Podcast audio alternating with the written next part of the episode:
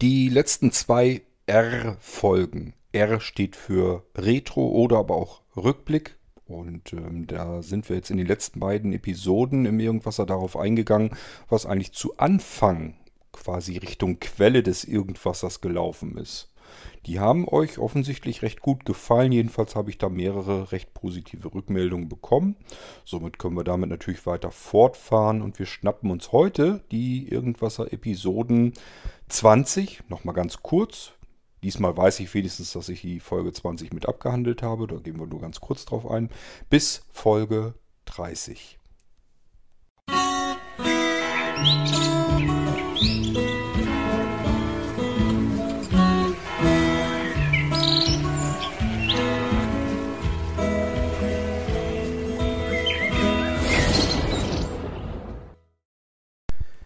Jawohl, also, beliebte Rubrik bei euch, habe ich festgestellt.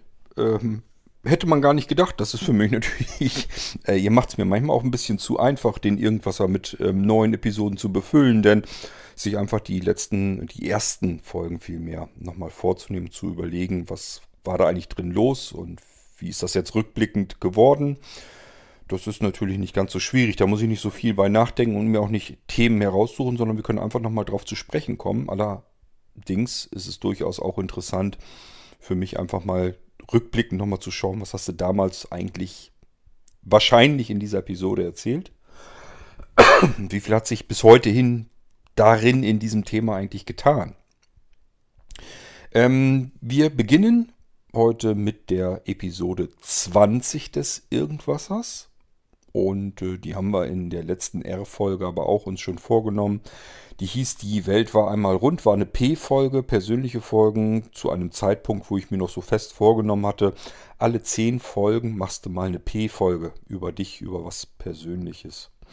Das hat sich dann später zerschlagen, äh, weil die Themen dann auch immer mehr wurden und immer wieder was anderes und Neues dazwischen kam.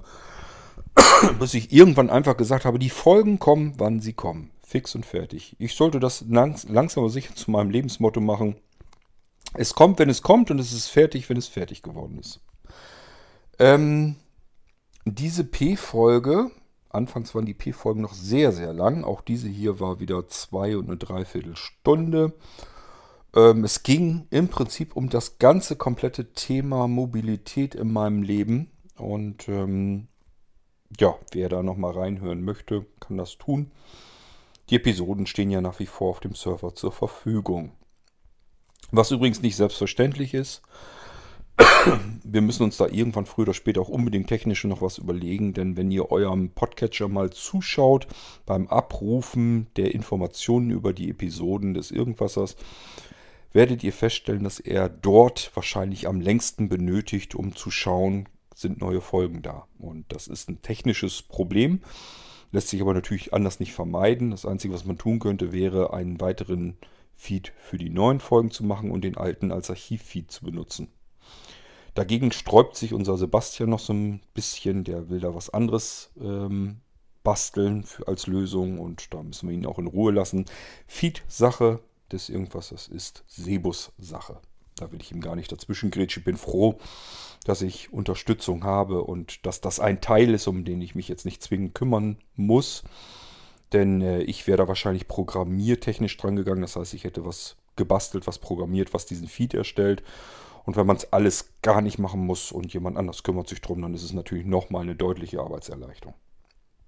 Erleichterung, nicht Erleichterung. Meine Güte. So, wir kommen auf die eigentlich erste richtige Folge hier in der R-Folge. Das ist nämlich die 21. Also der Irgendwasser Nummer 21, das war eine F-Folge. Und F steht für Fragen. Und ähm, ich stelle euch da keine Fragen, sondern umgedreht, ihr stellt mir Fragen und ich antworte darauf. Und wir hatten wohl Fragen zu virtuellen und, ich nehme mal an, realen Systemen hieß das Ganze, glaube ich, der Unterschied. ähm, tja, es wird sicherlich Fragen gegeben haben zum Thema, was sind virtuelle Computersysteme, was sind reale Computersysteme. Und da ich zu dem Zeitpunkt selbst noch nie eine Ahnung hatte, dass wir irgendwann mal auf V2 Arbeitsumgebungen stoßen, wo wir auch mit zwar einer virtuellen Technik arbeiten, nämlich mit virtuellen Laufwerken, aber mit realen Betriebssystemen darauf, also auch auf realem Computer, auf realer Hardware. Da passieren also auch noch so Mixturen. Da wusste ich aber zu dem Zeitpunkt sicherlich gar nichts davon, dass das mal so kommen wird auf Blinzeln-Geräten. Deswegen ist es eher komplizierter als einfacher geworden. Und wenn ihr Fragen habt zu dieser ganzen virtuellen Technik, dann fragt bitte. Ich habe hier im Prinzip nahezu tagtäglich damit zu tun und sollte euch das eigentlich irgendwie so erklären können, dass ihr da eine Ahnung davon bekommt, was was ist und was man womit tun kann und wofür das eigentlich alles überhaupt taugt. Weiter kann ich gar nicht darauf eingehen, außer dass ich euch da sicherlich erklärt habe, wo ist der Unterschied, was sind virtuelle Systeme und was sind reale Systeme. Das ganze Ding kam im Dezember, Dezember 2016. Hier steht sogar der 24. Was mir erstmal eigentlich nur sagt, dass Sebastian an Heiligabend doch tatsächlich diese Folge rausgeschmissen hat. Mittags um 12.10 Uhr. Ähm, das aber nicht bedeutet, dass diese Episode ich am Dezember hochgeladen habe oder produziert habe, denn das war wie gesagt immer noch zu Zeiten, wo ich mit Opinion komplett gearbeitet habe. Da wurde sie heruntergeladen, in MP3 konvertiert und dann irgendwann im irgendwas dabei blinzeln auf dem Server wieder hochgeladen. Deswegen gibt es da immer so eine zeitliche Verzögerung. Die Sendung dauert eine Stunde und eine Viertel. Kann mal schnell passieren, wenn ihr Fragen habt. Und gerade bei solch komplexen Themen mal ebenso virtuelle Systeme zu erklären, das kann man nicht in fünf Minuten tun. Ich jedenfalls nicht. Und ich möchte immer ganz gerne Dinge so erklären, dass auch Menschen das verstehen können, die vielleicht nicht ganz so technikaffin sind. Ob mir das immer so gelingt, ist eine andere Geschichte, eine andere Frage. Ich weiß nur, dass ähm, durchaus viele Menschen sowas erklären können, auch viel knackiger und knapper. Und dann sagen sich viele, die technikaffin sind, jo, das war gut, das war eine gute Erklärung, klar, deutlich, strukturiert, ich habe es begriffen. So, und dann gibt es aber genug Menschen da draußen, die das eben vielleicht mal nicht sagen und die sich sagen, ich habe kein Wort verstanden, was er da erzählt hat. Und das möchte ich hier bei, beim Irgendwasser nicht. Ihr sollt mich fragen können und immer mit dem Wissen, wenn ich euch was erklärt habe oder erzählt habe und ihr habt es nicht, nicht verstanden, dann ist das nicht eure Schuld. Das ist meine Schuld, dass ich es nicht hinbekommen habe, euch das vernünftig zu erklären. Und dann ist die einzige Chance, die wir zwei, ihr als Hörer und ich als Redner hier noch haben, dass ihr mich das wissen lasst. Ich bin kein Mensch, der nicht auch zum zweiten, dritten, vierten, fünften, sechsten, siebten, achten, neunten und zehnten Mal erklärt, so lang, bis was hinbekommen habe. Bis ich von euch die Rückmeldung bekommen habe, alles klar, ich habe es verstanden. Ähm, und wenn ihr es nicht verstanden habt, dann war das, ist das nicht euer Problem, das ist mein Problem. Bitte da immer dran denken, also Fragen. Und das werden dann diese F-Folgen. Ich kann darauf antworten und wenn ihr damit klarkommt, umso besser. Und wenn nicht, ich sage ja, mein Fehler. Tut mir leid, ist keine Absicht, aber ähm, ich kann nur alles versuchen, das dann nochmal zu erklären und dann wird das für so manche noch länger und noch langatmiger, aber für die mache ich das dann auch nicht, sondern für diejenigen, die sagen, ich habe es noch nicht verstanden. Wir gehen weiter, weil wir hier jetzt aus der 21F nicht viel herausholen können, was das thematische hergibt. Außer das Grundsätzliche. Na gut, virtuelle Systeme. Wir können eigentlich mal kurz auf virtuelle Systeme gehen. Wie viel hat sich da eigentlich verändert? Es ist tatsächlich gesehen gar nicht so viel geworden. Wir arbeiten immer noch mit virtuellen Computern auf Blinzeln-Systemen. Damals seinerzeit war es eigentlich so, dass man je virtuelles eingerichtetes System Geld bezahlt hat bei Blinzeln. Wo ich später dann mal gesagt habe, das ist alles Firlefanz. Wir machen das so, dass das irgendwie, dass du einmal was bezahlst und dann haue ich dir alles um die Ohren, was ich hier an virtuellen Systemen zu, zustande bringen kann, sodass du richtig alles aus dem Vollen schöpfen kannst und damit arbeiten kannst vernünftig. Das hat sich so im Laufe der Zeit ergeben. Heutzutage mache ich es ja sowieso relativ anders. Ich versuche eigentlich immer, euch immer Angebote zu machen, wo alles drin ist, was Blinzeln so hergibt. Ich habe da keine Lust mehr dazu, irgendwie künstlich hier mal was wegzulassen und da mal künstlich was wegzulassen. Ein Blinzeln-System ist ein Blinzeln-System und Blinzeln-Systeme haben nun mal virtuelle Computer, mit denen könnt ihr ganz normal arbeiten und fertig ist die Soße. Also einfach nur überlegen, virtuelle Computer will ich haben, will ich nicht haben. Nehmt sie dazu. Sie sind im Preis üblicherweise mit drinne. Ihr könnt sie einfach so starten. Ihr braucht keine Vorkenntnisse zu haben. Früher hatte ich ein Dropdown-Menü. Das heißt, wir hatten den Punkt, den Menüpunkt, virtuelle Computer oder virtuellen Computer starten mit, hieß es zu Anfang noch. hatten wir entweder ganz früher im Startmenü mit verborgen. War noch so zu XP-Zeiten Windows 7 habe ich es aber auch gerne noch mit ins Startmenü gepackt. Später wanderte der Punkt mal auf den Desktop, dann hatte man dort virtuellen Computer starten mit. Da ist man draufgegangen, dann kam ein Aufklappmenü mit den verschiedenen Systemen. Man musste sich nur entscheiden, beispielsweise konnte man sagen mit Android, mit ähm, Adriane, Knoppix, Linux, mit äh, Windows, mit DOS, was auch immer konnte man auswählen. Und direkt ist dann dieser Computer vor einem auf dem Bildschirm gestartet. Blindlings hat man erstmal nichts gesehen. Der Screenreader hat dann aber zumindest vorgeplappert, dass da jetzt irgendwas startet. Musste man ein bisschen warten, je nachdem, wie flott der Rechner und vor allen Dingen die Laufwerke darin sind. Geht das mal sehr schnell und mal etwas behäbiger. Und dann kriegt man den ganz normalen Startsound von Windows und äh, also zumindest von Windows und dann auch das Gequassel vom Screenreader auch bei den Linux-Systemen. Lediglich beim DOS, da müsst ihr euch dann selber was suchen, wenn ihr noch eine alte Braillezeile habt, die in DOS läuft. Müsst ihr schauen, dass ihr da auch entsprechend die Treiber dazu habt. Die könnt ihr einbinden und dann auch mit den alten MS-DOS-Computern, mit den virtuellen Computern auf aktueller Technik wieder arbeiten. Gut, ja, aber ansonsten sind die virtuellen Computer noch so in etwa, wie sie früher auch schon waren, denn sie funktionieren einwandfrei, sie sind sehr einsteigerfreundlich, sie funktionieren einfach. Ich muss sie nur starten, genauso wie ich einen Knopf am Computer drücke, sage ich hier Computer starten, also den virtuellen Computer natürlich. Und er startet und irgendwann plappert das Ding los. Ich kann ganz normal in dem System arbeiten, komme auch auf mein Laufwerk D, das Datenlaufwerk auf dem realen Computer. Das heißt, ich habe auch Möglichkeiten, mir Software ganz leicht reinzuholen in den virtuellen Computern kann damit wunderbar klarkommen und arbeiten. Dieses Dropdown-Menü ist irgendwann weiter nach hinten gerückt. Es ist noch vorhanden, aber es wird nicht mehr genutzt. Ich habe euch das im Podcast schon gezeigt. Mittlerweile machen wir das alles mit meinem Mini-Kategoriensystem, womit schon vieles andere auch umgesetzt wurde. Und äh, da geht man erstmal rein, startet also virtuelle Computer, dann kommt man in eine Auswahlliste welche Gruppierung, welche Rubrik man haben will. Beispielsweise DOS-Computer, Windows-Computer, Linux-Computer. Da geht man drauf und dann kommt man in eine weitere Unterkategorie, wo eigentlich die virtuellen Computer verzeichnet sind. Verzeichnet sind. Fokussiere ich, drücke die Enter-Taste und sage, jetzt starte das Ding und dann geht's los. ja, das sind die virtuellen Computer, wie sie jetzt sind. Ist also vielleicht ein bisschen Übersichtlicher finde ich es jedenfalls und ich habe auch noch weitere Ideen vor mit den virtuellen Computern, denn sie werden auch noch über das Multi-Boot-System früher oder später irgendwann einmal startfähig sein.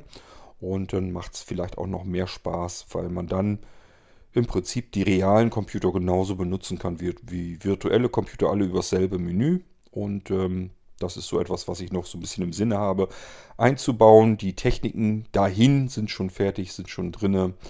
Ähm, das ist ja zum Beispiel dieses ähm, Verzeichnis zu einer Dateiendung verknüpfen.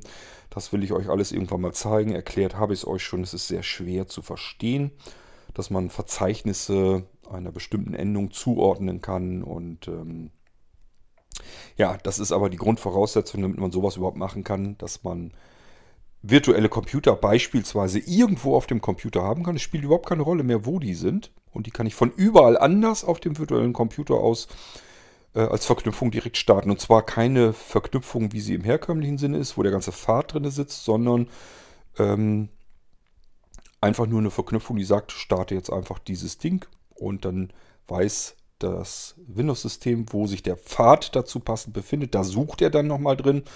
Und auch das ist ein großer Vorteil, wir können jederzeit einfach weitere virtuelle Computer reinschmeißen und dann muss man einfach nur sagen, jetzt such mal nach einem anderen, nach einer anderen Komponente und starte die. Also da steckt eine ganze Menge Krimskrams drin an Systemtechnik, die das überhaupt alles erst so ermöglicht und das pustet sich gerade so erst in die Systeme alles rein, dass das alles noch ein bisschen interessanter und intelligenter wird. Ich hoffe, ich kann euch das an anderer Stelle mal zeigen, wie es funktioniert. Dann könnt ihr euch auch so ein bisschen besser vorstellen, was man da alles Schönes mitmachen kann. Wir gehen in die nächste Folge Die F-Folge war, wie gesagt, eine Stunde 15, habe ich euch gesagt. Die nächste Folge ist die 22b und die geht 40 Minuten, 30 Sekunden. Und eine B-Folge geht immer um Blinzeln. Das sind wahrscheinlich die Episoden, die für die meisten von euch interessant sind. Denn viele von euch werden über Blinzeln auch irgendwann an den Irgendwasser gekommen sein und sich sagen, ja, da erfahre ich, wie ist es drin, was Blinzeln so Neues entwickelt hat, was die Neues zur Verfügung stellen, was sich da überhaupt Neues tut. Das erfahre ich in den B-Folgen und äh, da weiß ich wenigstens, was man bei Blinzeln so Interessantes finden kann. Und deswegen vermute ich jedenfalls, dass das für euch so die interessanteren Folgen sind. Ich sage jedenfalls immer, wenn sich jemand für Blinzeln interessiert und das, was wir da machen, schau dir mal im Irgendwasser die B-Folgen an, beziehungsweise hör sie dir an. Und dann hast du einen Überblick, was wir da so ungefähr machen. Worum geht es denn hier? Um den Molino Multi Setup. Den kann ich euch auch noch mal kurz erklären, was das ist. Der Molino Multi Setup ist ein USB-Stick, von dem aus ihr jegliche Windows-Version installieren könnt. Das kann so weit runtergehen, dass ihr auch noch beispielsweise Windows XP und dann auch wirklich alles, also Windows XP Home, 32-Bit, Windows XP Pro, Professional hieß es da ja noch, 32-Bit. Windows XP, ich glaube, die gab es nur als Pro, ich bin mir nicht hundertprozentig sicher, aber ich meine, das war so, in 64-Bit. Ganz, ganz selten, gab es kaum im Handel, hat auch keine Sau interessiert, weil es da einfach schlicht und ergreifend kaum Treiber dafür gibt oder gab. Und äh, so geht das dann weiter. Also ich kann dann als nächstes sagen, okay, als nächstes wäre Windows Vista dran. In den ganzen Varianten, die da so, die es so gibt. Also von Starter über Home, über Pro, über Enterprise, alles Mögliche da drin. Das auch wieder alles in 32 und in 64 Bit. Und dann geht es weiter mit Windows 7 ist da drauf. Windows 8 oder 8.1, da bin ich mir jetzt nicht ganz sicher. Oder beides. Kann alles sein. Windows 10 und dann würde man sagen, ach so, dann sind ja alle drin. Nein, es sind sogar die ganzen Server-Varianten von Microsoft auch noch mit drauf. Also dieser Molino Multi-Setup, äh, den gibt es in unterschiedlichen Ausführungen übrigens auch. Also es gibt welche, die können nur die ganz normalen Windows-End-Anwendersysteme, sprich zum Beispiel, ja, es gibt welche, die können Windows 7 und Windows 10. Das ist so der kleinste Molino Multi-Setup. Und dann gibt es welche, die können XP, Vista, 7, 8 und 10 das ist dann eine Nummer größer. Und dann gibt es eben auch welche, wo die ganzen Server-Varianten auch noch mit drauf sind. Dann brauchen wir auch große Sticks und so weiter. Dann wird das Ganze natürlich immer umso teurer. Aber das wäre der Molino Multi-Setup. Ist immer schön praktisch. Hat man einen Datenträger, einen kleinen USB-Stick. Den stopft man irgendwo in den Computer rein und sagt, ich habe sämtliche Betriebssysteme auf einem Stick und kann die mal eben schnell hier auf dem Rechner installieren. Da ist keine spezielle Blindenanpassung dran, drauf das heißt, ihr müsst selbstständig schon in der Lage sein, ein Windows installieren zu können. Ein ganz normales Standard-Windows. Das sind ganz normale Standard-Windows-Varianten drauf. Ist nichts irgendwie von mir verbastelt oder so.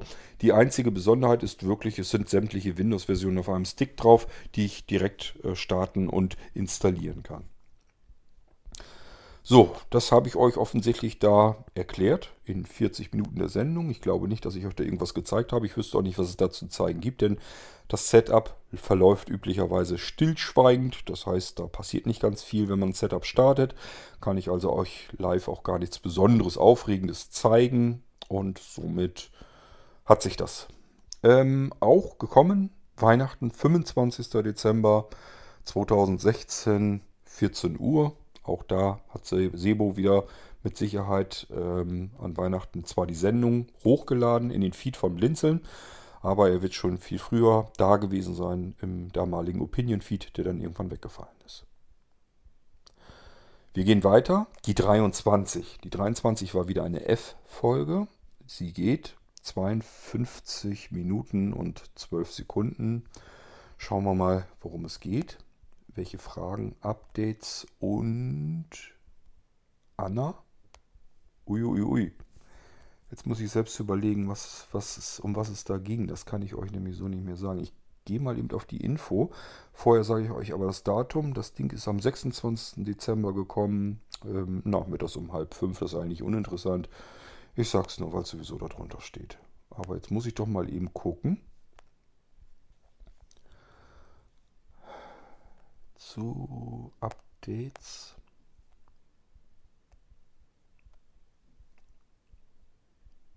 Und der Nutzung.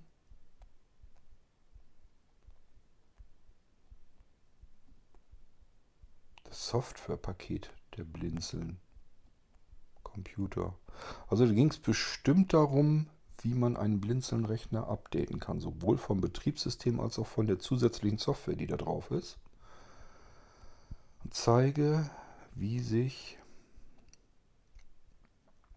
Sprachausgabe, na?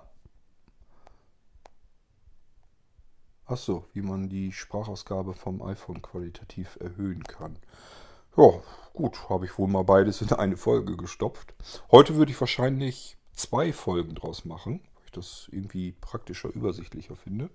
Damals habe ich scheinbar völlig unterschiedliche Themen in dieselbe F-Folge gedonnert. Ja, ist ja nicht weiter tragisch. Also die Anna ist da drin, weil das eben die Anna auf dem iPhone ist als Sprachausgabe. Die ist standardseitig, wenn man ein iPhone in Betrieb nimmt und die Sprachausgabe aktiviert, also VoiceOver, den Screenreader, dann ist sie in einer schlechteren Qualität, Tonqualität und man muss einfach nur das Paket laden, nachträglich laden und dann kann man Anna auch in einer etwas höheren Qualität laufen lassen oder sagen wir mal besser in einer deutlich höheren Qualität und dann klingt das anders. Das heißt aber nicht, dass alle das besser finden. Ich habe auch schon das Gegenteil gehört, dass welche gesagt haben, dass sie lieber mit der Anna in der kleinen, geringeren Qualität arbeiten. Ich weiß nicht mehr warum, keine Ahnung. Ähm, die eine macht irgendwie Atemgeräusche, die andere nicht. Vielleicht hat es damit irgendwas zu tun. Aber ist auch egal, spielt gar keine Rolle. Müsst ihr die Folge hören, dann werdet ihr es vielleicht da erfahren. Ansonsten die Updates auf Blinzeln-Geräten. Ähm, also der, das Updaten von Windows ist so, wie es immer ist. Da ist bei Blinzeln nichts anderes dran als bei anderen Geräten auch, außer dem zusätzlichen Funktionsumfang, dass man die Updates, die Windows-Updates auf Blinzeln-Computern im Gegensatz zu anderen Computern komplett sperren kann. Das habe ich uns ja mal eingebaut, weil das ständig mit diesen Updates schief ging auf allen Computern weltweit, also nicht nur auf Blinzeln-Computer, da ist es auch schon vorgekommen, dass das Update oder das Upgrade von Microsoft einfach Mist gebaut hat. Das steckten einfach Fehler drin und die Fehler sind da jedes Mal drin. Das hängt damit zusammen, weil Microsoft zweimal im Jahr ein richtig komplettes Upgrade macht. Das heißt, das komplette Windows wird uns unterm Hinter und unter rausgerissen komplett ersetzt gegen ein neues. Und dann wird versucht, der ganze Kram, der in dem alten Windows noch drin ist, wird dann versucht, ins neu, neu äh, installierte Windows wieder rüber zu holen. Das ist das Upgrade-Prozedere von Microsoft und das kriegen die nicht wirklich fachmännisch hin. Wir alle hoffen, dass sie mit jedem Mal, wenn sie es verbocken, ein bisschen mehr Übung kriegen und dass das irgendwann mal gut klappt. Aber bisher gab es bei jedem Upgrade diverse Fehler und riesengroße Probleme. Natürlich längst nicht auf allen Rechnern, bei den meisten geht es gut, aber es ist immer ein signifikanter Anteil, wo es daneben geht. Und wenn man dazugehört, ist es eben eine Katastrophe. Ja, aber wie gesagt, ähm, ansonsten, wenn man es nicht gesperrt hat auf Blinzeln-Rechnern, das geht übrigens auf dem Datenlaufwerk unter System. Dort findet ihr eine Möglichkeit, die Windows-Updates entweder zu sperren oder aber ganz anders zu konfigurieren, beispielsweise auch noch so ähnlich, wie es unter Windows 7 Zeiten auch schon ging. Also da sind mehr Möglichkeiten, die man auf einem Blinzeln-Computer zur Verfügung hat. Ähm, die Software, es gibt dann einmal ja dieses Porti-System, da kümmert sich nach wie vor der Steffen drum. Der schaut immer mal so ein bisschen, dass er wieder aktualisiert. Ähm, ich denke viel zu selten dran, dass ich das auch dann nochmal wieder neu aktuell herunterladen muss. Das heißt, ihr bekommt immer auf Blinzeln-Rechnern so einen Stand, der ist von einem bestimmten Stand. Der veraltet natürlich irgendwann wieder und irgendwann gibt es wieder einen kompletten neuen Stand. Ähm, aber es wird jetzt nicht fortlaufend irgendwas aktualisiert da drauf. Und vor allen Dingen, ihr kommt relativ schlecht natürlich an diese Updates dran. Und das alles wird sich verändern, wenn ich mit meinem Fairdisk-Projekt fertig bin, weil das auch genau dafür genommen wird, für das Updaten der kompletten Software äh, auf Blinzeln-Rechnern. Ihr werdet dann, wenn das Fairdisk-System fertig ist, auf Knopfdruck ähm, das Porti-System komplett einfach so updaten können. Und zwar immer, egal was sich da gerade so getan hat, auch wenn Sachen dazugekommen sind, sind die damit drin. Ähm, das ist einfach wirklich nur eine 1 zu 1 Kopie, die auf einem Server ist, die dadurch runtergeladen wird und dabei wird alles übersprungen, was schon drauf ist bei euch auf den Rechnern. Und äh, was aktueller ist, wird dann eben ausgetauscht gegen das aktuelle. Aber immer auf Knopfdruck, passiert also nirgendwo irgendwas vollautomatisch. Das möchte ich euch schon ganz gerne überlassen, ob ihr da irgendwas aktualisieren wollt oder nicht.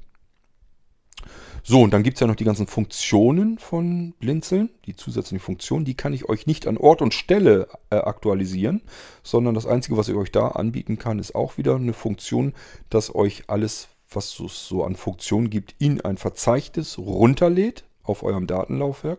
Und dann müsst ihr selber schauen, wie ihr weiterkommt. Aber ihr habt zumindest die Möglichkeit, mal an neue Funktionen und so heranzukommen. Übrigens auch an Funktionen, die ihr bei eurem Kauf des Blinzeln-Computers noch nicht hattet. Auch hier kann es also passieren, dass ihr plötzlich komplett nagelneue und zwar grundlegende, riesengroße Funktionen hinzubekommt, äh, die es einfach überhaupt noch nicht gab, als ihr euer Gerät gekauft habt. Das ist auch relativ einmalig, dass ihr da wirklich auf ganz, an ganz neue Dinge rankommt. Und zwar, eigentlich muss man so wirklich sagen, egal wie alt euer Blinzelgerät ist. Also da gibt es jetzt nicht so wie bei, keine Ahnung, Apple oder so, irgendwo, dass ich sage, alle Geräte, die älter als sowieso sind oder bestimmte Modelle, da funktioniert das nicht drauf, sondern ihr kommt an alle neuen Funktionen dran und wenn die auf Blinzeln-Geräten lauffähig sind, dann sind die auf Blinzeln-Geräten lauffähig, lauffähig. Die meisten Funktionen, die ich auf Blinzeln-Geräte setze, sind nicht eingeschränkt von der ähm, von, von den Kopien, Kopiermöglichkeiten her. Das heißt, wenn ihr jetzt zum Beispiel einen ganz alten Blinzeln-Computer habt, kauft euch einen neuen Blinzeln-Computer, habt dort eine Funktion drauf, wo ihr sagt, oh Mensch, die ist aber klasse. Schade, dass ich die nicht schon auf dem alten Gerät habe. Einfach nehmen, rüber kopieren, dort starten, fertig. Das läuft da ganz genauso. Meine Programme, die Funktionen, die ich entwickle für Blinzeln-Geräte, gucken immer nur nach, ist das hier, wo ich laufe, ein Blinzelgerät. Und wenn das ein Blinzelgerät ist, dann ähm, wird es auch dort laufen. Egal wie alt eure Gurke ist, wenn das uralt ist, läuft es auch dort. Einschränkungen gibt es auch, nämlich dann, wenn ihr ein Pure-System ähm, gekauft habt. Das heißt, ihr habt euch damals mal für ein Notebook oder ein Computer oder irgendwas entschieden, wo kein Blinzeln Krimskrams drauf ist und dann ist kein Blinzeln Krimskrams drauf. Allerdings kommt dann auch kein Blinzeln Krimskrams drauf. Der wird euch dann eiskalt sagen, wenn ihr da eine Funktion von Blinzeln drauf starten wollt, das hier ist kein Blinzeln-Computer, tut mir leid, ich kann hier nicht funktionieren. Gut, ähm, habe ich euch schon alles zu dieser Folge ansonsten gesagt bei den Updates, dass sie 5212 ist. Also von der Laufzeit her habe ich euch gesagt, dass sie am 25. Dezember lief. Habe ich euch, glaube ich, auch schon gesagt. Also können wir die auch weitergehen und gehen auf die 24 und das ist eine S. Das ist, glaube ich, die erste S-Folge, oder? Na, nee, wahrscheinlich nicht. Das S steht für Sicherheit. Und das kann ganz viel bedeuten, da kommen wir gleich drauf zu sprechen. Die S-Folge, die 24S, dauert eine Stunde und 18 Minuten 20 Sekunden und heißt Anti-Anti, ich glaube irgendwas mit Viren oder sowas. Möchte ich fast mit euch wetten. Äh, ich muss mal eben gucken. Ja, ich gucke mal doch lieber in den Infobereich rein. Das ist immer ganz doof, weil ich mir den ganz arg vergrößern muss dementsprechend schlecht das lesen kann. Da müsst ihr immer ein bisschen länger warten. Aber sobald ich was von Antivirus sehe, weiß ich ganz sicher, dass es das ist. Und das ist natürlich auch Antivirensystem. Also ähm, das ist eine Folge Anti, also gegen Antivirensysteme. Und äh, die Meinung von damals, von 2016, ist bei mir, hat sich nicht irgendwie verändert oder gedreht, sondern hat sich eher noch verstärkt. Also im Laufe der Jahre bin ich mir immer definitiver und sicherer geworden, dass Antiviren-Software, Antivirensysteme absolut bei weitem nicht das Vertrauen verdienen, was die meisten Anwender von euch diesen Systemen schenken. Also es ist wirklich ganz schlimm. Ich habe gerade erst eine Episode aufgenommen wo ich euch schon wieder erzählt habe, dass ich jetzt auf einem experimentellen Gerät, auf einem experimentellen Server im Internet, ist allerdings ein ganz normales Windows 10 drauf gewesen, plötzlich äh, Schädlingsbefall sozusagen drauf war. Da war es Ransomware, also eine Erpressersoftware, die alle Dateien verschlüsselt. Und siehe da, der gute Defender, der ja so unverwüstlich ist und alles absichert, war deaktiviert und ich habe ihn ganz sicher nicht deaktiviert. Das heißt, das ist genau das, was ich euch sage. Jemand, der bei euch mit Schadsoftware auf den Rechner drauf will und die Löcher im Betriebssystem kennt und die ausnutzen kann, der wird bei euch auch raufkommen können und wenn es blöd läuft, hat er eben überhaupt kein Problem damit, euren Virenscanner eben mal schnell zu deaktivieren und dann seine Software laufen zu lassen. Also wenn ihr meint, ihr habt da irgendwie eine Antivirensoftware drauf laufen und das funktioniert alles und die schützt euch, dann muss ich euch sagen, dann seid ihr im absoluten Irrglauben und dafür gibt es halt immer wieder Beweise und ganz klar ist das einfach so. Also wenn ich damals auch gesagt habe, ich persönlich habe da kein Vertrauen zu, dann würde ich heute sagen, nein, das Zeug taucht einfach nichts. Im Zweifelsfall schützt es einen kein Stückchen und ähm, naja, das kein Stückchen stimmt nicht, sonst würde ich ja auch keine Software, also ich würde den Defender halt gern gar nicht benutzen, aber das ist Quatsch. Also ich lasse den Defender auch laufen und er kann eine Großzahl natürlich von Angriffen abwehren, aber es ist eben auch nicht mehr. Und das Problem sind immer vor allen Dingen die Software-Schädlinge, die ganz neu sind, wo eben aktuelle Löcher im System und so weiter gefunden und ausgenutzt werden. Das kann eben keine Antivirensoftware äh, euch, äh, da kann keine Antivirensoftware euch vor schützen, sondern die kann immer nur reagieren. Das passiert oftmals mit ganz arger Verzögerung, bis äh, die Hersteller, die Entwickler der Antivirensoftware bzw. der Virendefinition darauf überhaupt reagieren können. Und die Heuristik, die da drin ist, also diese künstliche Intelligenz, die versucht herauszufinden, könnte es ein Schädling sein oder nicht, die kann sogar viel mehr kaputt machen als heile machen. Also das funktioniert auch alles nicht wirklich gut. Und ähm, deswegen, ich sage immer, das, was die Leute an Vertrauen in diese Art von Software reinsetzen, hat sie bei weitem nicht verdient.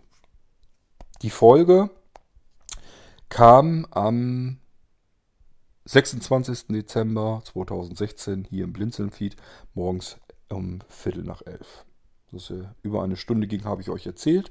Dass es die 24S war auch und damit können wir zur nächsten Episode gehen, nämlich der 25D. D ist das einzige, was so ganz miserabel definiert ist. Das steht nicht für definiert, sondern für divers. Also da ist irgendwas drin. Irgendein Thema, das sich in die anderen Buchstaben sozusagen in die anderen Kategorien nicht einsortieren konnte, kommt als D rein. Da ist mir einfach nichts eingefallen, wo ich das vernünftig einsortieren konnte. Gucken wir mal, worum es da geht. Lebendig begraben. Das weiß ich auch, was das ist. Kann ich euch auch so sagen, ohne dass ich das ähm, jetzt in den Infobereich gucken muss. Lief auch am 26. Dezember um Viertel nach acht. Und die Sendung ging 12 Minuten 26. Lebendig begraben ist nämlich ein Musiktitel, nicht von Gujarati Blisa. Davon hatte ich noch gar keine Musik damals hier drin im Irgendwasser.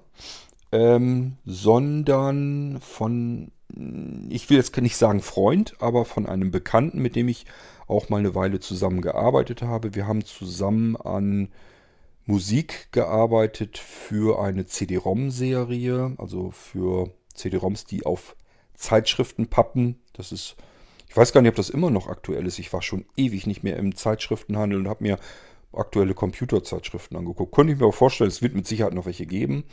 Ähm, aber äh, das war damals so der Standard, dass man eine Computerzeitung kaufen konnte. Da pappte eine CD oder DVD drauf mit lauter Software drauf. Sowas hatten wir eben auch. Ich habe lange Jahre, viele, viele Jahre, eigentlich Jahrzehnte CD-ROM-Serien produziert für kleinere Verlage.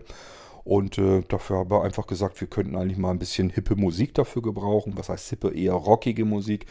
Dafür habe ich mir mehr oder minder das Bandprojekt, so wollen wir es mal lieber nennen, weil Band wäre übertrieben, Double K ähm, damals gesucht, weil ich die Musik von ihm so klasse fand. Der dahinter stand, der hieß Martin Krug. Und ich habe mich mit, sehr gut mit ihm verstanden. Wir haben gut da zusammengearbeitet, ein paar Musikstücke, ein paar rockige Musiksounds äh, hinbekommen, auch natürlich mit Gesang und Text und allem drum und dran. Also richtige, vernünftige Lieder habe ich euch im Irgendwas auch immer wieder mal präsentiert.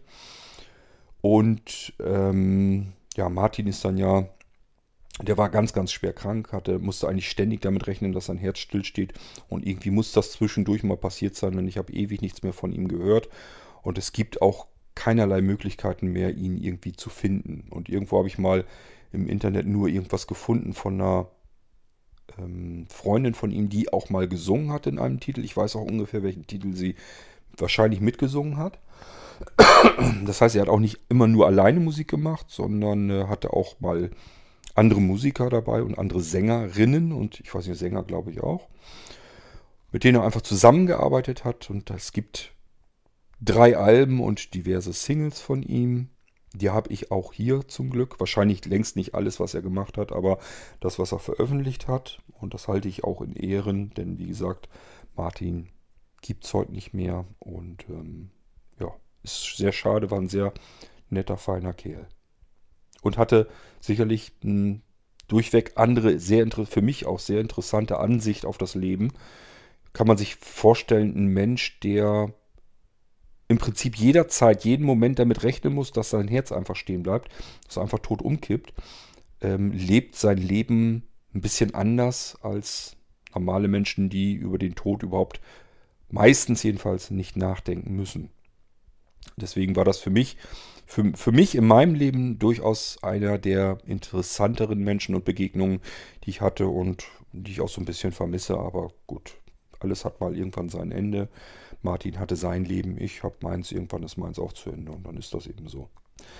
Ja, und äh, lebendig begraben, da äh, kommt wahrscheinlich auch so ein bisschen zum Vorschein seine Situation.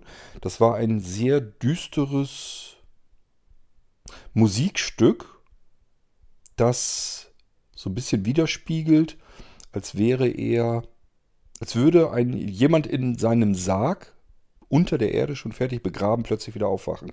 Diese Perspektive, diese Geschichte wird in diesem Musiktitel sehr düster äh, gespielt und erzählt im Prinzip. Ist also wahrscheinlich eher was so ein bisschen Richtung Experimentelles. Und ähm, wer das ab kann und wer das mag, kann sich das gerne anhören. Ist, wie gesagt, es ist ein Musiktitel, ein langer Musiktitel. Man würde heutzutage oder früher auch schon Maxi-Version sagen. Ähm, viel mit so, so, mehr düsteren Klängen gearbeitet und äh, man hört Ma Martin Krug, den Sänger, im Prinzip immer wieder dann diese Geschichte weitererzählen, wie er da unten im Sarg liegt und lebendig begraben wurde.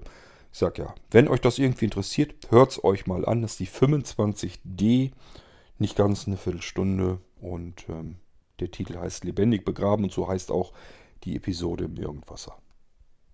Ich habe an diversen Stellen immer wieder mal versucht, von Martin so ein bisschen Musik hier unterzubringen. Da ist keine GEMA drauf. Das ist nicht so das Problem. Mein Problem ist mehr, dass ich heute Martin nicht mehr so wirklich fragen kann, ob er damit einverstanden wäre. Das heißt, das ist für mich so ein bisschen das Problem. Ich würde euch am liebsten ähm, die kompletten Alben, alle Musiktitel so nach und nach einmal durchspielen im Irgendwasser hier. Ich würde euch die gerne mal wiedergeben. Ähm, ich weiß aber immer nicht so richtig, wäre ihm das eigentlich recht gewesen oder nicht. Ich stelle mir dann immer so vor, ein Musiker, der Musik macht, der will auch, dass seine Musiktitel gehört werden. Deswegen habe ich ab und zu vor allen Dingen die Titel, wo ich so ein bisschen, vielleicht auch ein bisschen mit dazu beigetragen habe, dass sie überhaupt entstanden sind, die habe ich dann genommen und euch hier vorgeführt im Irgendwasser. Aber natürlich gibt es noch mehr Titel. Und ab und zu denke ich dann wieder, ach, bringst du mal einfach ein. Dass die Musik einfach noch nicht verschüttet ist, einfach nicht in der Versenkung im, im Nirvana verschwindet, sondern irgendwo im Internet noch festgehalten wird und wenn es nur in dem doofen Irgendwasser ist. Wir gehen weiter zur 26. Episode im Irgendwas. Das ist eine H-Folge. H steht für Heim- und Hausautomatisierung. Diese hier, die geht eine runde Stunde, Stunde drei Minuten, ähm, ist entstanden oder vielmehr hochgeladen 27. Dezember. Wir sind immer noch im Jahre 2016, also gegen Ende. Und die Episode kam nachmittags um Viertel nach vier raus. Ähm, sie heißt Smarte Anjatscha. Und ihr wisst immer, wenn ich so sage, sage ich das mit Absicht. Es geht da um die Frau mit den besonders guten Ohren, die im Hause Einzug gehalten hat und auf Sprache reagiert. Ähm, ich bin gerade am überlegen, letztlich die Alexa, das smarte. Denn ich glaube nicht, dass ich euch hier. Nee, da habe ich euch, glaube ich, bereits den Echo Plus vorgestellt. Also dieses Ding mit, dem, mit der Steuerungs-, mit der Zentrale drin. Vermute ich mal ganz stark, weil ich hier was von Smart Home schon erzähle. Und das haben die normalen ersten Echo-Lautsprecher ja gar nicht gehabt. Also, das geht in der Folge offensichtlich darum, was können wir mit dem Ding eigentlich so machen. Zu der Zeit hatten bei Weitem längst noch nicht alle irgendwie sowas. Ähm, haben heute auch noch nicht, aber heute haben es natürlich ganz, ganz viele, viele Millionen Menschen in Deutschland haben diese Lautsprecher. Ähm, damals zu der Zeit, Anfang, Anfang des Irgendwassers, hatten kaum welche diese Lautsprecher und deswegen war das für viele noch wahrscheinlich interessanter, als wenn ich euch heute irgendwas auf den Lautsprechern zeige.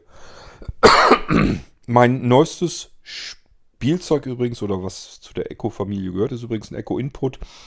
Auch darüber werde ich mal eine Folge machen, auch wenn das nicht ganz interessant wird. Aber ja, kann ich eigentlich noch vielleicht sogar gleich noch eben schnell nachschieben, denn das ist schnell erklärt und hat durchaus auch ein paar Vorteile, hätte ich erst so nicht mit gerechnet. Ähm, da müssen wir dann mal drauf eingehen. Das hier war jedenfalls zu einem normalen Echo, den mit der Smart Home Zentrale drin die meistens auch, ist mir jedenfalls so aufgefallen, den besseren Klang haben. Also irgendwas muss Amazon da an Lautsprechertechnik auch anders reingebaut haben. Diese Plus-Varianten, die waren nicht nur ein bisschen höher und größer, weil die, äh, die Smart Home Station drin diese Zigbee-Station. Zigbee ist das Protokoll, mit dem sie funken, ähm, sondern die Lautsprecher müssen auch einen kleinen Tacken besser sein. Ich hatte immer das Gefühl, als wenn sich das besser anhören würde. Gut, aber Mehr können wir dazu eigentlich gar nicht sagen, außer wenn euch das interessiert mit Alexa und so. Aber das ist relativ zu Anfang, also das wird wahrscheinlich heute schon fast veraltet sein, was ich da euch erzählt habe. Wird immer noch gültig sein, funktioniert immer noch genauso, aber das sind so Sachen, ja, damals konnte ich euch das zeigen, weil kaum einer diese Lautsprecher hatte. Wenn ich das heute zeige, sagt ihr, das mache ich jeden Tag, warum zeigst du mir das? Und für diejenigen, die so einen Lautsprecher heute noch nicht haben, die werden sich wahrscheinlich auch keinen mehr kaufen, weil die üblicherweise meistens einen Grund dafür haben, dass sie so ein Ding nicht haben wollen. Und dann soll man solche Menschen auch nicht dazu überreden. Das muss jeder selber wissen. Ähm, ich habe euch nur an verschiedenen Stellen versucht zu erklären, wenn ihr ein Smartphone im Hause habt oder ein Smart TV oder beides oder irgendwas in die Richtung, dann sollte das Amazon Echo Gerät, der dieser Lautsprecher sollte eigentlich das kleinste Problem für euch sein, über das ihr nachdenkt. Wir gehen weiter zur nächsten Folge. Das ist die 27. Episode. Das ist eine T-Folge. T steht für Technik. Das ist irgendwelches technisches Gelaber. ähm, ich bin nach wie vor noch in dem Glauben, vielleicht auch dem Irrglauben, dass im Irgendwasser die meisten Menschen immer sich noch für die technischen Themen interessieren und das merkt man ja auch allgemein in den Podcasts. Wenn man in dieses ganze Podcast-Universum mal reinguckt, ich denke mal, die größte oder dick prall gefüllteste ähm, Rubrik dürfte wahrscheinlich Tech-Podcast sein, also dieses ganze typische Technikgelaber. Das ist im Irgendwasser, glaube ich, jedenfalls auf ein kleineres, ähm, erträglicheres Maß reduziert. Und das ist ganz bewusst und absichtlich so. Auch hier ist das so ähnlich wie mit diesem ganzen Corona-Zeugs und so weiter.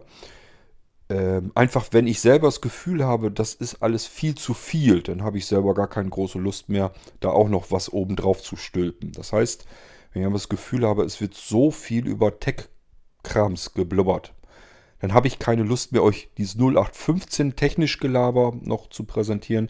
Dann melde ich mich eigentlich nur noch zu Wort, wenn ich was habe, wo ich sage, ich glaube, das da kennt nicht jeder Zweite. Und dann erzähle ich euch darüber nochmal was.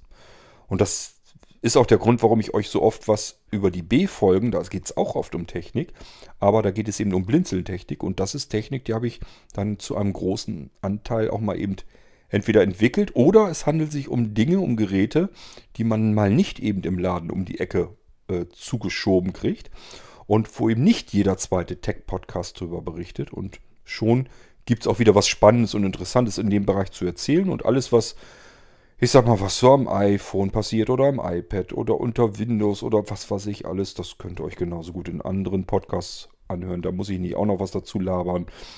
Das, äh, da gibt es schon so viele Quellen, da muss der irgendwas in die Richtung nicht auch noch plätschern.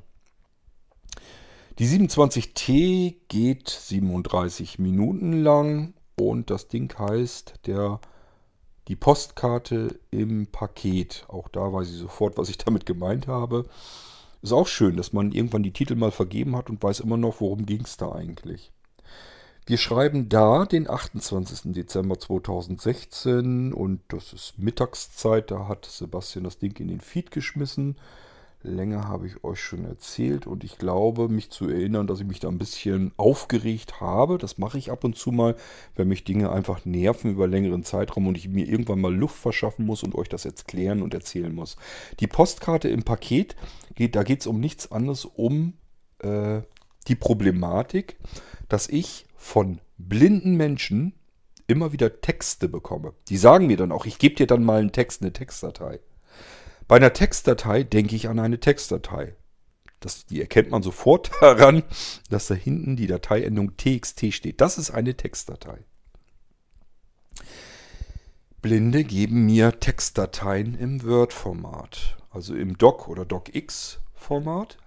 Die Datei, oh, ich merke gerade, ich habe schon wieder ein Strom, stromatisches Problem. Ich habe schon mehr Podcasts aufgenommen, das heißt, ich muss mal eben ganz flink eben hier Ach, die habe ich, glaube ich, angeklemmt gehabt, ne?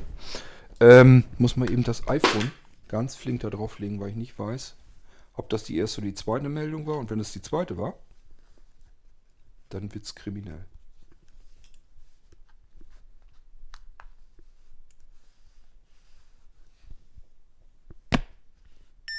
So, ich wollte gerade sagen, wie du piepst nicht. Ähm, ich mache trotzdem mal eine Unterbrechung, weil wenn er jetzt Strom leer machen würde hier bei mir am iPhone, dann wäre die ganze Aufnahme futsch. Und wenn ich jetzt einmal unterbreche, dann ist nur das, was ich ab dann aufnehme, futsch und nicht alles, was ich bisher schon aufgenommen habe. Sicher ist sicher. Einmal eben eine Unterbrechung. Merkt ihr nur als Knack, sondern machen wir gleich weiter. So, lege ich das mal vorsichtig hin, denn verrutschen darf es ja auch nicht. Jetzt haben wir das iPhone also auf dem Akku liegen in der Hoffnung, dass er seinen Strom darüber bezieht und können wir in aller Ruhe weitermachen. Denn das ist ja immer das Geniale an dem 8er Modellen, dass sie weiterladen, während ich hier am Sabbeln bin, obwohl er aufnimmt und eigentlich auch Strom genug verbringt. Äh, verpulvert. Ähm, wir waren bei der Postkarte im Paket. Und äh, wenn ich von vor allem blinden Menschen eine Textdatei angekündigt bekommen und dann zugeschickt bekommen, dann könnte ich jedes Mal mit den Augen ganz fürchterlich anfangen zu rollen, nämlich dann bekomme ich eine Word-Datei im Doc- oder DocX-Format. Tut mir doch mal einen Gefallen, wenn ihr sowas macht. Speichert mal bitte einen Text, den ihr mir geben wollt. Spaßeshalber einmal so ab, wie ihr es gewohnt seid, in diesem Doc- oder DocX-Format als Datei. Und dann noch einmal, das könnt ihr über den Dateityp, wenn ihr es unter Speichern untergeht, wo diese Auswahlrequeste auch kommt, wo ihr es hinspeichert und wo ihr den Namen vergebt und so weiter. Da gibt es noch eine weitere Auswahlliste und dort sucht ihr mal Textdokument und da steht in Klammern, glaube ich, auch hinter Stern.txt oder sowas oder txt jedenfalls. Und wählt das dann nochmal aus und geht nochmal auf Speichern. Und jetzt nehmt ihr euch einen Editor, den könnt ihr euch auch in Windows nehmen, da gibt es auch Editoren genug. Äh, oh, das WordPad würde wahrscheinlich auch gehen. Ja, das WordPad wird versuchen, die Docs so aufzuöffnen äh, öffnen als Doc. Also besser irgendwie einen Editor nehmen. Aber ihr habt auch in Windows einen ganz normalen Editor. So, und da öffnet ihr einmal die TXT-Datei und einmal die DocX-Datei und guckt euch mal an, was normalerweise nur abgespeichert werden muss. Das ist die TXT-Datei. Und was euer Word, wenn ihr da nichts dran ändert, alles noch mit abspeichert. Diesen riesen langen Kauderwelsch-Schwust, der da alle drin ist. Und dementsprechend so sind, sind die Dateien auch. Ihr habt einmal die Datei, die ist irrsinnig fett, um ein Vielfaches dessen, was eigentlich an Text wirklich drin steht. Und in der TXT-Datei ist wirklich nur der reine Text drin, so wie es eigentlich vollkommen ausreicht. Da sind nicht mehr Funktionen drin, nur der Text, reiner Text. Das Problem wäre ja nicht, dass ich was gegen Doc oder DocX habe. Die Formate haben dann eine Berechtigung, wenn ich eine Formatierung mit übernehmen muss. Das heißt, ihr habt irgendwas layoutet Und ich rede bei Layout nicht von irgendwelchen Gedankenstrichen vor den Wörtern oder sowas. Das könnt ihr auch genauso gut in einem Editor mit einem Textformat machen. Sondern wenn ihr da Bilder drin hättet, Grafiken drin hättet, Überschriften irgendwie schräg stellen wollt, also nicht diskursiv, sondern wirklich irgendwie was layouten wollt, wie als wenn, als wenn man eine Zeitung oder sowas hat. Dann macht Doc und DocX äh, macht dann einen Vorteil, das liefert das nämlich alles mit ab. Und das ist der Sinn von Doc und DocX und das ist auch der Sinn von Word. Word ist nämlich keine Textverarbeitung, sondern auch eine Textverarbeitung. Es ist aber auch ein Desktop Publishing Programm, DTP, Desktop Publishing. Und Desktop Publishing, das bedeutet immer, ich kann etwas layouten, kann Flyer machen, Poster machen, ähm, auch Briefe layouten, Zeitschriften layouten. Das kann ich alles machen. Ich kann also mit dem Text arbeiten und kann diesen Text in eine Form bringen und gleich sagen, wie es aussehen soll. Ich kann gestalterisch tätig werden. Und das alles wird im Doc und DocX-Format mit abgespeichert. Nur blinde layouten nichts. Das Einzige, was sie vielleicht mal machen, ist eine Überschrift fett drucken, weil sie das mal irgendwo in der Schule gelernt haben, dass man eine Überschrift fett gedruckt eben darstellen kann.